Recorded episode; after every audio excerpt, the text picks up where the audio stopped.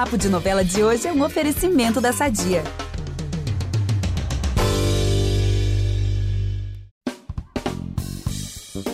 A expressão levar uma alfinetada nunca fez tanto sentido quanto em Tititi. Na novela, que é tema do nosso episódio de hoje, a rivalidade entre dois costureiros faz o mundo da moda tremer. A segunda versão, de 2010, tá no ar no Vale a Pena Ver de Novo e também tá aqui no nosso podcast. Para falar sobre a novela, a gente vai conversar com Murilo Benício, que fez um desses rivais, o Vitor Valentim.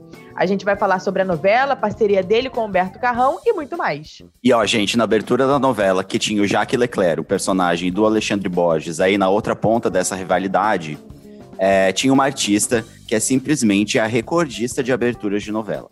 Se você quiser saber quem é, fica com a gente que Novela das Nove está começando. Eu sou o Eduardo Wolff, eu tô aqui com a Carol Pamplona e com o Vitor Gilardi, e a gente volta logo depois da nossa vinheta. Você não é uma assassina como eu. Eu engravidei pra te salvar. Me poupe me economize. Eu vim por cumprir minha jura. Mistério.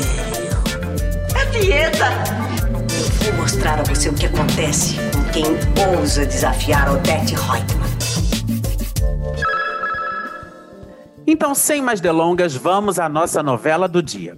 Tititi, a segunda versão, exibida em 2010, é um remake da novela de mesmo título de 1985. A adaptação do texto de Cassiano Gabos Mendes foi feita por Maria Adelaide Amaral, que também incluiu nessa história uma outra trama do autor que ele escreveu em parceria com Silvio de Abreu, e a novela Plumas e Paetês, de 1980. E aquela expressão amigos e rivais resume bem a nossa história. Então vou resumir aqui para vocês. André Espina e Ariclenes Martins se odeiam desde a infância. Um deles cresceu na vida e se tornou o famoso costureiro Jacques Leclerc. O outro até venceu na vida porque ganhou na loteria, mas perdeu tudo e tenta dar aí a volta por cima quando também decide se arriscar no mundo da moda. É nesse movimento que Ari Klenes, ou simplesmente Ari, se torna Victor Valentim, um sedutor estilista espanhol de Araque que quer apenas toda a clientela do Jacques Leclerc. E ó, além do Murilo Benício e do Alexandre Borges, que a gente já falou, tem mais talento pra gente se divertir. Dando no elenco também Cláudia Raia, Malu Mader, Juliana Paiva, Humberto Carrão, Cristiane Torlone, Dira Paz, o Luiz Gustavo, né, que fez o Vitor Valentim na primeira versão. A lista é super longa, né? Podia ficar aqui horas falando para vocês dos talentos que tem o Tititi. É, só que a gente já vai partir logo aí para a entrevista com o Murilo Benício. Só que antes, eu queria só lembrar para vocês aqui, os colegas Carol e Vitor, também você que está nos ouvindo, um trechinho de uma entrevista que a Cláudia Raia e o Alexandre Borges deram para o video show em 2010, bem na época né, que a novela estava no ar. E aí, nesse vídeo, eles estão comemorando a parceria deles, que é bem anterior a Tititi. Vamos ouvir. Eu acho que no Tititi vem uma. Acho que um amadurecimento disso, assim, que muita coisa que a gente não combina, né, Ale? E que a gente faz na hora. E que às vezes eu proponho, ele responde, às vezes ele propõe, eu respondo em cena. Jacques Leclerc, eu estou cada vez mais convicta que você é um perigo.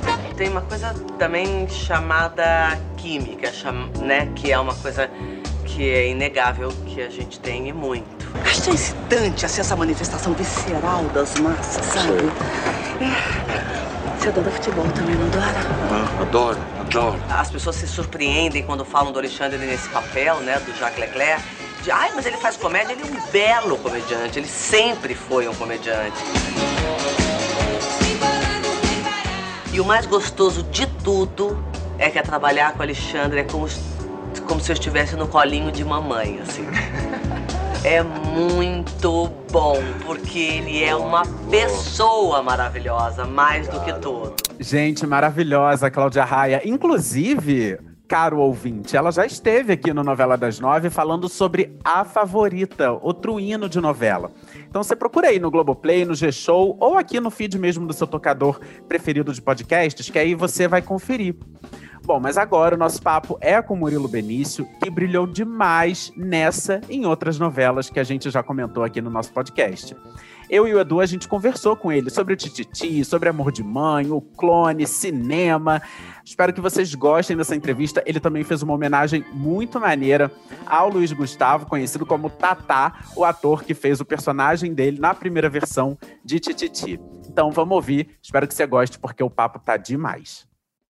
Antes de qualquer coisa, Murilo Benício, muito obrigado por topar participar aqui do Novela das Nove. É um prazer, uma honra te receber aqui, viu? Obrigado, prazer é meu. E aí, para começar, Murilo, eu queria te perguntar sobre Tititi, porque tem essa história de que você via a novela, a primeira versão no caso, com a sua mãe e anos depois calhou de você interpretar aí um dos protagonistas dessa segunda versão.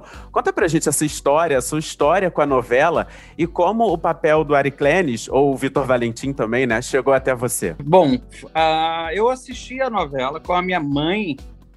Acho que eu lembro, assim, de ser uma novela que a gente via juntos, assim. É a única novela que eu lembro porque sete horas geralmente era um horário que eu estava na rua jogando bola que a gente jogava, chegava da escola, fazia o que tinha que fazer e ficava jogando até de noite. E eu lembro que eu saía correndo e era engraçado porque tinha essa coisa do sofá, que eu não podia sentar no sofá porque eu entrava todo suado. E eu via do chão a novela sentado no chão e ela no sofá.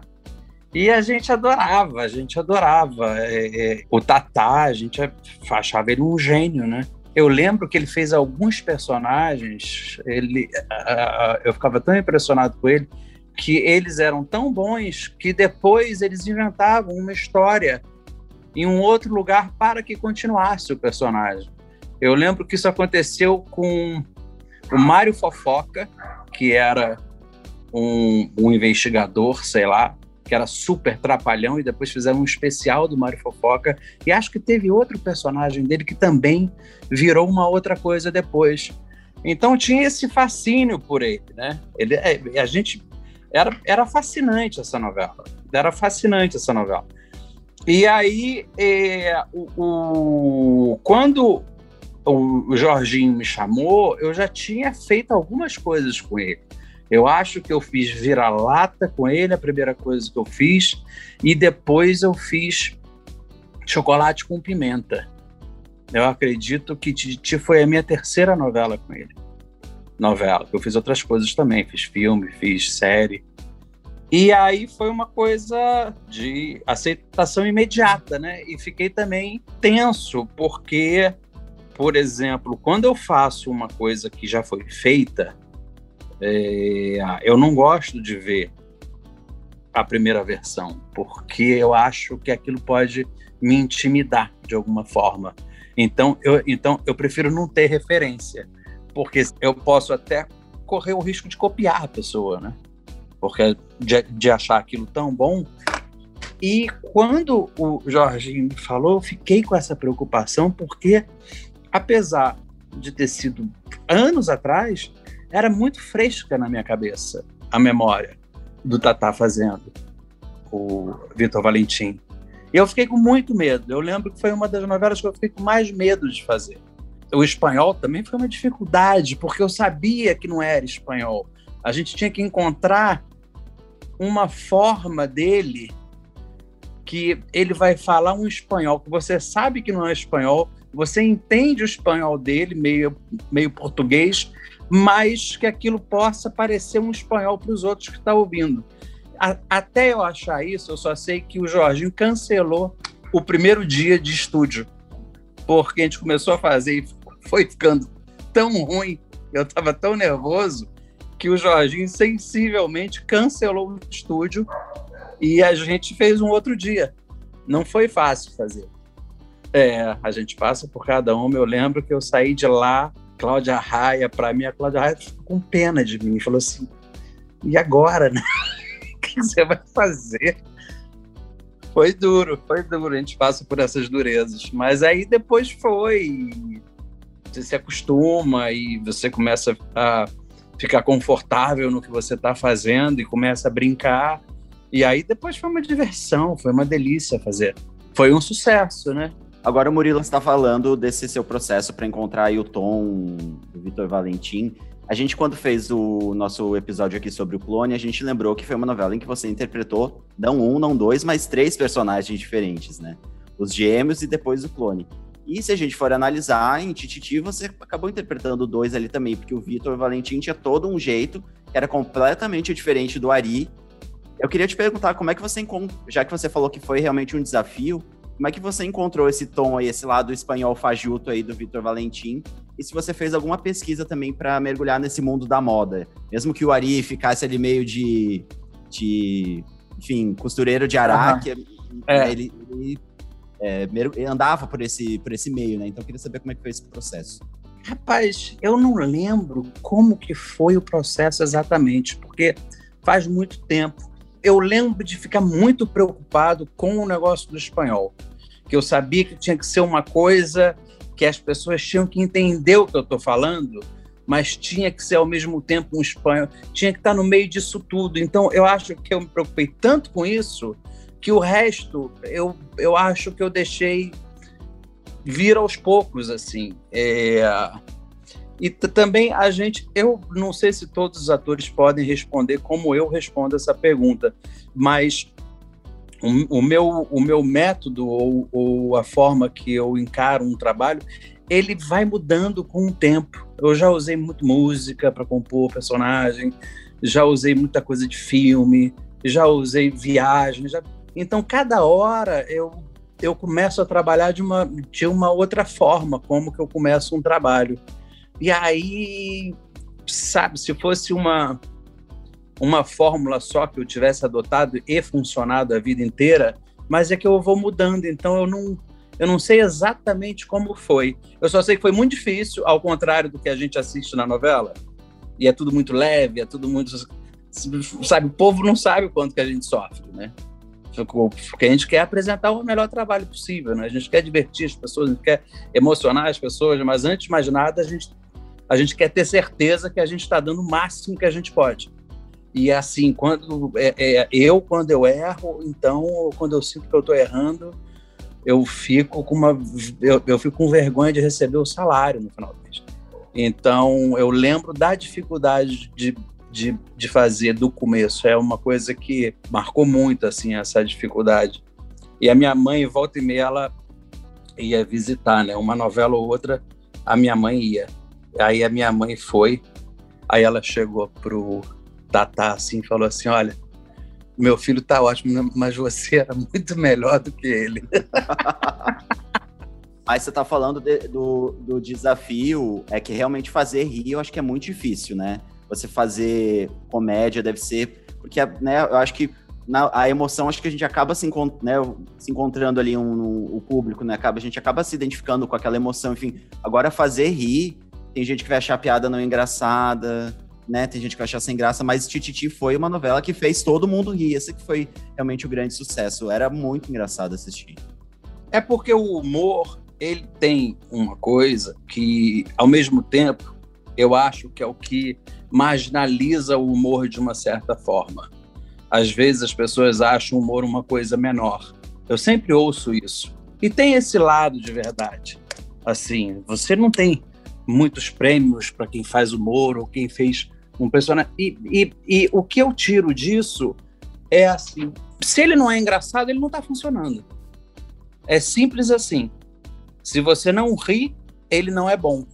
E muita gente se mete a fazer humor. Então tem muita coisa que não é boa, por isso que eu acho que é marginalizado. Porque quem sabe fazer, imagina, eu, eu os meus melhores amigos são os que mais me fazem rir. Que a coisa que eu mais quero na vida é ficar rindo, porque é, é a coisa mais deliciosa do mundo é alguém te fazer rir. Uma das melhores sensações que você pode ter. Mas é muito difícil, é muito difícil. É, então, uh, eu acho que a gente foi feliz aí nesse, nesse lugar, né? Uma, uma vez a Marisa Hort me falou uma coisa tão interessante que eu não vou saber explicar direito, mas assim, a gente, a gente acha graça porque a gente está atrás da graça, né? Então a gente acha ela, a gente acha uh, o motivo do riso, né? E, e às vezes a gente exagera demais no humor, a gente faz demais né? Não deixa o público procurar a graça, né? Para o público achar a graça. Então, às vezes é uma coisa menor, às vezes é uma situação que é engraçada. É... Mas, enfim, eu estou me perdendo aqui nessa resposta, mas, mas é isso. É... Eu, eu acho dificílimo o humor. Realmente, tem que ajoelhar para quem faz bem. E se tem alguém que sabia rir e fazer rir, era o Jorge Fernando, né? Você comentou aí uma. uma... Você Nossa. comentou aí uma história inusitada até, né? Dessa coisa do cancelamento do primeiro dia de estúdios. Eu queria te perguntar mais sobre essa relação com ele, se você lembra de outras histórias, como, como, o que, que você leva dele na memória, assim? O Jorge Fernando, ele é um ca... ele foi uma das primeiras pessoas que eu trabalhei na Globo. É, logo a minha, a minha terceira novela foi com ele, eu acho. Ele, ele era um cara que hoje ele, ele seria preso. Porque ele entrava no estúdio, ele já olhava para o bombeiro e falava que adorava um bombeiro. Mas ele falava que isso tudo era tão leve, os bombeiros riam dele. Era um, era um astral aquele negócio. E ele gritava e ele falava. Isso que ele, ele, ele é um dos raros que ele, em entrevista, quando eu vejo ele dando aquelas entrevistas é, com aquela vivacidade, com aquele interesse, aqueles olhos brilhando, ele era assim o tempo inteiro. Ele não era assim para dar entrevista, ele era assim, dirigindo e brincando com todo mundo. É, é, eu lembro que aniversário dele, ele botava cartaz em todas as portas do estúdio, que era aniversário dele, e ele queria presente. Meu Deus. era muito bom, era muito bom. Muita gente faz Ai, falta, né? saudade. Pois é. Faz muita falta, Jorginho. O, o astral dele faz muita falta. Era uma, era bem iluminado, assim, sabe? Até quando ele ficava bravo, assim, ele dava uma bronca, mas logo depois ele, acho que ele mesmo ficava arrependido, já mostrava a bunda, sei lá o que ele fazia. É, ele já ia para um outro lugar. Enfim, saudade de Jorge Fernando. E Murilo, é, falando também de relações profissionais que você estabeleceu aí ao longo da sua carreira, é, em Tititi foi a primeira vez que você foi pai do Humberto Carrão. Depois vocês repetiram isso em Geração Brasil e agora Amor de Mãe. E agora? E como que é essa relação de vocês, assim, você levou essa amizade para sua vida? Como é que é a relação de vocês em cena e também nos bastidores? Nossa, a, a minha relação com o Carrão é maravilhosa. Engraçado, né? Agora nessa última novela, que no começo a gente não sabia que, que eu ia ser é, pai. É verdade, né? Foi uma revelação é, para o público. É, e tinha, não, e tinha, e, e tinha essas revelações para os atores que estavam fazendo. Ah. Então eu não sabia que eu ia ser pai dele. E aí ele falou, cara, você pela terceira vez teu filho. é, eu tenho uma relação muito boa com ele, muito boa. Acho que ele é um, um, ator nato, sabe? De formação mesmo, de propósito, de, de, de, vontade da profissão. Um cara interessado na profissão. Acho que é, a gente vem de lugares muito parecidos em, em, em relação a isso tão bom, né, quando encontra um parceiro assim que, que as coisas fluem. E Murilo, nesse, nesses últimos meses, assim, na pandemia, a gente pôde rever vários trabalhos seus, seja na Globo, Viva, Globoplay, resgatando clássicos e de vários momentos da carreira. Então, é, Chocolate com Pimenta, Tititi, O Clone, é, mais recentemente Amor de Mãe.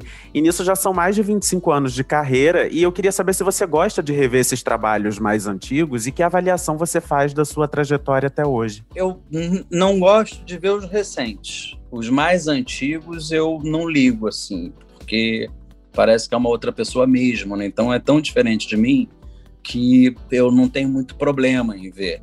Eu sempre fico catando alguma coisa que eu podia ter feito diferente. Eu sempre fico nesse lugar, ao invés do lugar do cara que olha e gosta de curtir o que está vendo. Então, eu vou estar tá mentindo se eu dissesse que é um prazer ver um trabalho que eu fiz, sabe? Eu nunca vou estar tá em casa e botar um filme que eu fiz, isso não, isso não acontece.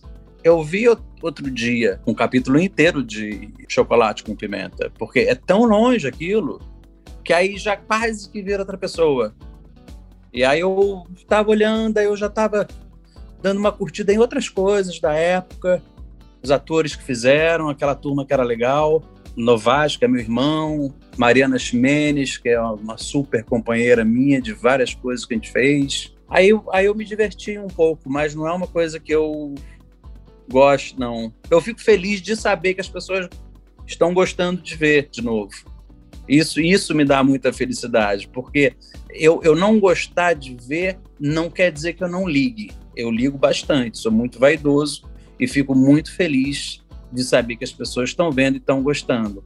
Isso é muito importante para mim. E Chocolate com Pimenta é sempre bom rever também, porque é uma novela divertidíssima, e todo mundo adora, aclamadíssima. Então é sempre, é... sempre um bom momento para ver Chocolate com Pimenta. Valci, ele escreveu o, uma vez uma cena do Novaes me jogando numa lama com os porcos. E eu, que eu, eu sou muito fresco para essas coisas, eu já cheio de preguiça sabendo que, eu ia, que ele ia me jogar na lama, eu já me preparando para aquele dia que ele ia me jogar na lama, eu ia ter que sair depois todo lameado, ia ter que tomar um banho, ia ter que me. Ai, mas é uma preguiça de fazer aquela cena, aquela cena fez tanto sucesso que praticamente uma vez por mês ele me tacava na lama, você acredita? Meu Deus.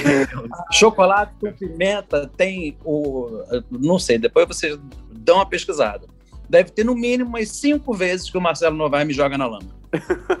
Porque fez um sucesso aquele negócio da lama. Que raiva, né? Só dava Ai, Danilo na lama. Agora, Murilo, falando, falando de um outro lado da sua carreira, recentemente você estreou como diretor, né? Uma adaptação do Beijo no Asfalto. É, você também está com uma outra adaptação, né, para estrear, a Pérola. A gente queria saber como é que tá, se já tem uma previsão, se já finalizou o filme. Pois é, a previsão é a gente voltar a viver uma vida normal, porque também o que, que adianta você estrear um filme que ninguém vai ver? Então, assim, é, a gente está esperando o mínimo de normalidade. Uh, o meu sonho, que a gente estava pensando, estava tudo certo, era Pérola vai estrear no Dia das Mães. Aí pronto, o Dia das Mães já passou e a gente ainda se encontra no meio dessa pandemia né? Sendo um dos países mais mal dirigidos durante uma pandemia, né? E, e sem saber muito para onde correr, as pessoas com medo. É, então, o cinema, com certeza, uh, nada essencial, porque todo mundo também se vira em casa. A gente realmente descobriu a importância da cultura na quarentena. Você não vive sem um livro, você não vive sem ouvir uma música, você não vive sem ver um filme, uma série, uma novela ou uma reprise de qualquer coisa. Você sempre está o tempo inteiro vendo alguma coisa relacionada à cultura. Mas esse esse lugar do cinema a gente vai ter que esperar. Então eu estou pensando em extrair ele no ano que vem, no Dia das Mães também. Não sei se eu consigo esperar tanto com esse filme, não sei se vai para o final do ano todo mundo já meio que vai estar vacinado. Vamos rezar para que as coisas voltem ao normal e as pessoas comecem ao cinema de novo e possam levar as suas vidas fazendo as coisas sem muita preocupação e voltando a trabalhar, voltando, uh, enfim, a ser mais feliz, né? Mas é isso, eu adorei, adorei dirigir, adorei. Eu acho que é saudável para mim, porque chega um momento em que o ator ele vai ficando sem munição, sabe? Como é que eu vou enganar esse povo que eu sou outra pessoa de novo depois de 25 anos? E se você ficar trabalhando uma coisa atrás da outra, mais munição ainda você fica. Então, quando eu comecei a dirigir, eu me vi fora desse universo de ser de ser ator com a responsabilidade de criar um personagem, no mínimo por um ano. E isso, para mim, ele, é, isso é, é, é um presente eu poder ficar longe, porque eu volto com muito mais vontade, volto muito mais fresco, com muito mais ideias, e com certeza o meu trabalho tem grandes chances de ele melhorar, porque eu tenho chance de ficar longe agora. Então isso é muito novo para mim, eu estou muito fascinado por isso, estou querendo dirigir muito. Então é isso, gente, vem aí. Vem aí. Agora, só antes de passar para a próxima pergunta, deixa eu só abrir um parêntese aqui, é, falando do seu trabalho no cinema, Murilo. Na pandemia, eu assisti O Animal Cordial, que era um filme que eu ainda não tinha visto, e eu preciso falar o quanto eu fiquei muito impactado com o filme, com a sua atuação, com tudo. Eu fiquei realmente, assim, maravilhado, admirado com aquilo tudo. E era uma faceta do seu trabalho que eu, pelo menos, não conhecia, assim. Acho que é um personagem completamente diferente, né? E queria dar a dica aqui para os nossos ouvintes que tá no Globoplay. Gente, pelo amor de Deus, assistam. Faça esse favor aos seus olhos. Da minha, da minha irmã Cosma, que, a gente chama um outro de irmão Cosmo, da, da Gabriela Amaral, que é uma gênia, que é uma doida uma maluquinha, maluquinha. é legal assim a parceria, porque a gente depende muito do talento do outro na nossa profissão, né? Então, se a gente está perto de gente que, que tem muito talento, isso ajuda a paca a sua carreira. Um super encontro que eu tive ali com a Gabriela. O, o, Murilo, e aí a gente falando aqui da sua carreira, já mais aí de 25 anos de carreira, e aí eu tava aqui dando uma, uma olhada, enfim, vi que em breve, daqui um pouco mais de um mês, você vai fazer 50 anos, né? Você é uma pessoa que pensa sobre isso, assim, sobre esses marcos da idade, é, é se você costuma ficar mais reflexivo, enfim, é, é, você sente que alguma coisa vai mudar com a chegada desse, dessa nova idade, dos 50 anos? É inevitável a idade chegar e você envelhecendo. Agora, acho que tem sempre uma uma balança que você faz, né, das coisas que você fez, né? Bom, fiz 50 anos, o que que eu fiz, o que que eu conquistei, onde é que eu tô e de uma certa forma me agrada demais ver tudo que eu fiz, tudo que eu ainda estou fazendo, tudo que eu tenho para fazer o que eu conquistei, a pessoa que eu me transformei, os filhos que eu criei, as conversas que a gente tem, eu vendo como está a cabeça dos meus filhos, né? A gente está vivendo agora, acho que ficou mais, mais aflorado ainda a sociedade é, é, é, é machista, racista e, e, preconceituosa que a gente tem, e acho que é, é trabalho de casa fazer, sabe? Acho que antes de mais nada, antes de, de falar sobre isso, a gente tem que falar em casa com os nossos filhos. E eu, eu acabo aprendendo demais com eles também. Então, assim, eu, eu, fico, eu fico muito feliz. Acho que se eu não tivesse metade das coisas que eu julgo ser grandes vitórias na minha vida, e as mais importantes são as pessoais, eu acho que eu estaria morrendo de medo de fazer 50 anos. Mas quando você sente que você saiu de um lugar e está num lugar muito melhor, e você realmente fez coisas importantes, e você mudou a vida de umas pessoas de uma certa forma, saber, por exemplo, a gente fala de novela, saber que eu já, de uma certa forma, fiz muita gente rir e em algum momento emocionei muita gente, para mim isso é de um valor incrível a gente ter uma Rede Globo que faz o trabalho que faz no nível de qualidade que entrega e a quantidade de gente que a gente atinge, os milhões de pessoas que têm acesso a esse trabalho e saber que eu fiz parte disso, que eu, sabe, emocionei as pessoas, as pessoas sempre têm uma, uma coisa que eu acho que, que eu guardo com muito carinho assim no meu coração assim, é, é muito engraçado porque assim, as pessoas me param sempre para falar de um personagem diferente. Isso eu acho muito interessante. Claro que depois do Tufão virou uma praga, Tufão, né? Eu vou morrer como Tufão. Não interessa o que eu faça daqui para frente, é, ele é Tufão. Então, isso aí é uma coisa que vai ficar para sempre.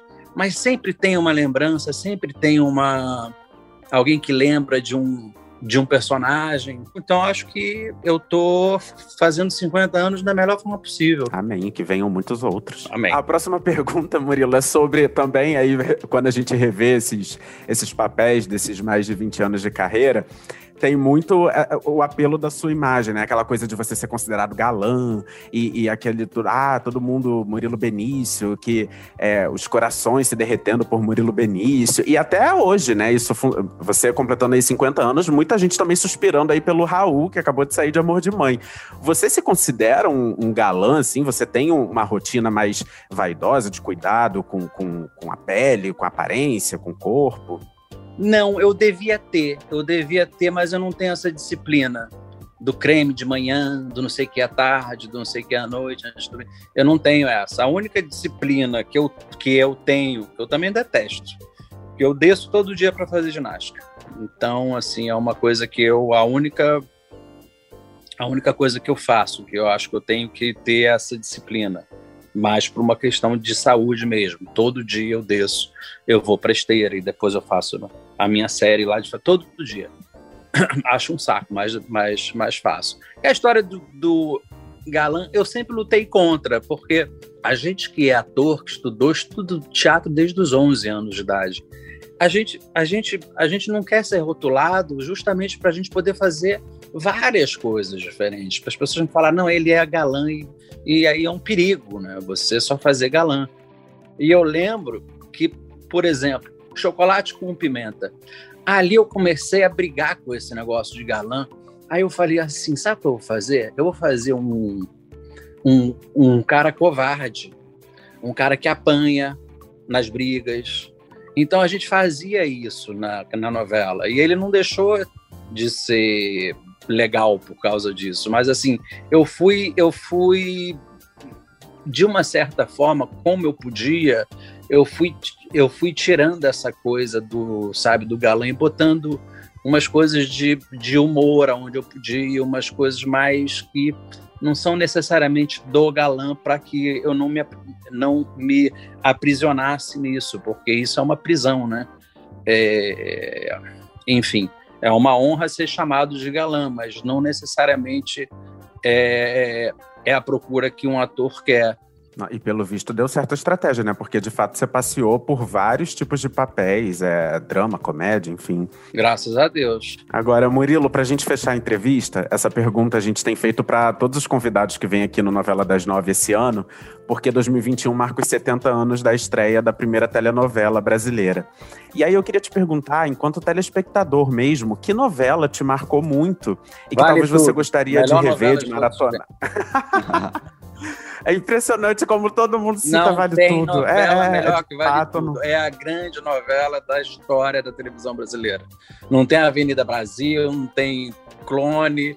Amo Avenida Brasil, amo clone, mas vale tudo, é vale tudo. É a grande novela. Impressionante. Quer dizer, essa é minha impressão, né? Foi uma, foi uma novela que. Você vê ela hoje, ela é boa. Essa novela é de que? 85? Sei lá, 86? 88. 88?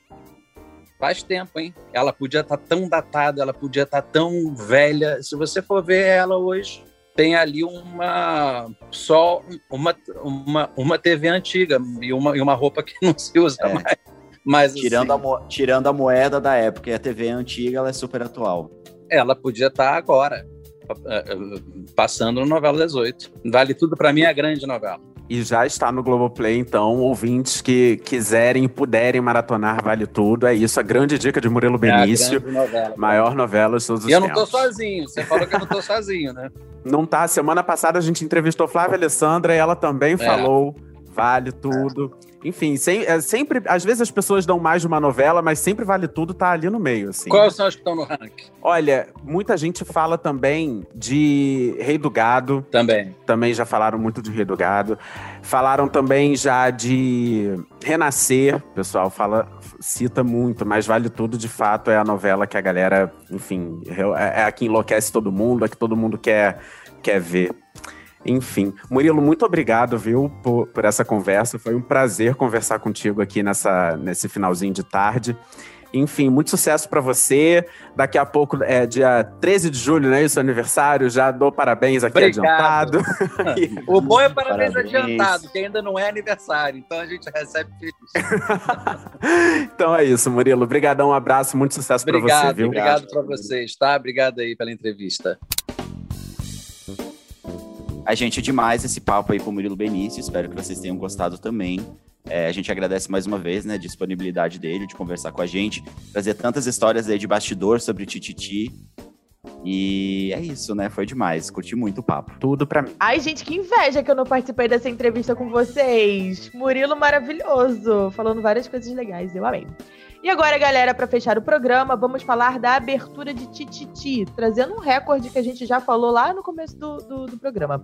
E esse título é da Rita Lee, dona da voz presente em nove aberturas de sucesso da nossa dramaturgia, incluindo o Tititi. Maravilhosa ela, né, gente? Perfeita. Não, maravilhosa. E uma curiosidade, Carol, é que na versão de 85, a música que chama, olha só, Tititi, abre parênteses, galinhagem, fecha parênteses. É, a música é de autoria dela, com o Roberto de Carvalho, só que na época, né, em 85, ela foi interpretada pela banda Metrô. Então, se fosse a Rita Lee cantando, né, porque a, acho que a música é gravada, é, essa música da Rita Lee foi gravada num disco dela de 1981. Então já poderia estar na abertura, mas quem fez aí a versão foi essa banda Metrô. Mas se fosse a Rita Lee, então seriam 10 aberturas, mas com nove aberturas ela segue sendo aí a recordista de aberturas de novelas aí. Um ícone, Que né? legal, Mas- gente. Pois Não, é. um Poderosíssima, né? Como a gente tá falando da Rita Lee, só queria lembrar que ela faz uma participação especial em Tititi. É, no Nossa, não lembrava. capítulo. Então você que tá conferindo aí não vale a pena ver de novo, daqui a pouco, daqui a pouco não, daqui um pouquinho, daqui um pocão, talvez, é, vai rolar a participação da Rita Lee, então fica ligado. Vale a pena ver de novo, vale a pena ouvir de novo. Rita Lee, um ícone, né, da nossa música, da nossa cultura. E não tem, né, como a gente falar agora da Rita Lee sem mandar boas energias, boas vibrações, muita saúde pra ela, muita luz. Ela tá enfrentando aí um momento um pouco delicado, mas se Deus quiser, ela vai sair dessa e continuar aqui entre nós, sendo essa força que ela é, que é tudo pra gente, tudo pra nossa cultura. Bom, então depois desse recorde, desse papo com o Murilo Benício, dessas alfinetadas, também dessa homenagem à Rita Lee, a gente fica por aqui, enquanto você se joga no mundo da moda com Tititi, todos os dias não vale a pena ver de novo. É isso, amigos. E para ouvir os nossos programas, você que está escutando aí pode usar o Globoplay ou então entrar no G-Show. Nos aplicativos de streaming é só procurar por Novela das Nove. E ó, gente, além disso, dependendo aí da plataforma que você usa, não deixa de seguir o podcast no Spotify ou na Amazon, de assinar no Apple Podcasts, de se inscrever no Google Podcasts ou no Castbox, ou de favoritar no Deezer. Assim você recebe notificações sempre que um novo episódio estiver disponível. Eu sou Vitor Gilardi, apresento esse programa ao lado do Eduardo Wolff, da Carolina Pamplona. Nós também produzimos e assinamos o conteúdo desse podcast, que tem edição do Thiago Jacobs. Então é isso, galera. Até a semana que vem. Beijo! Beijo, gente. Tchau.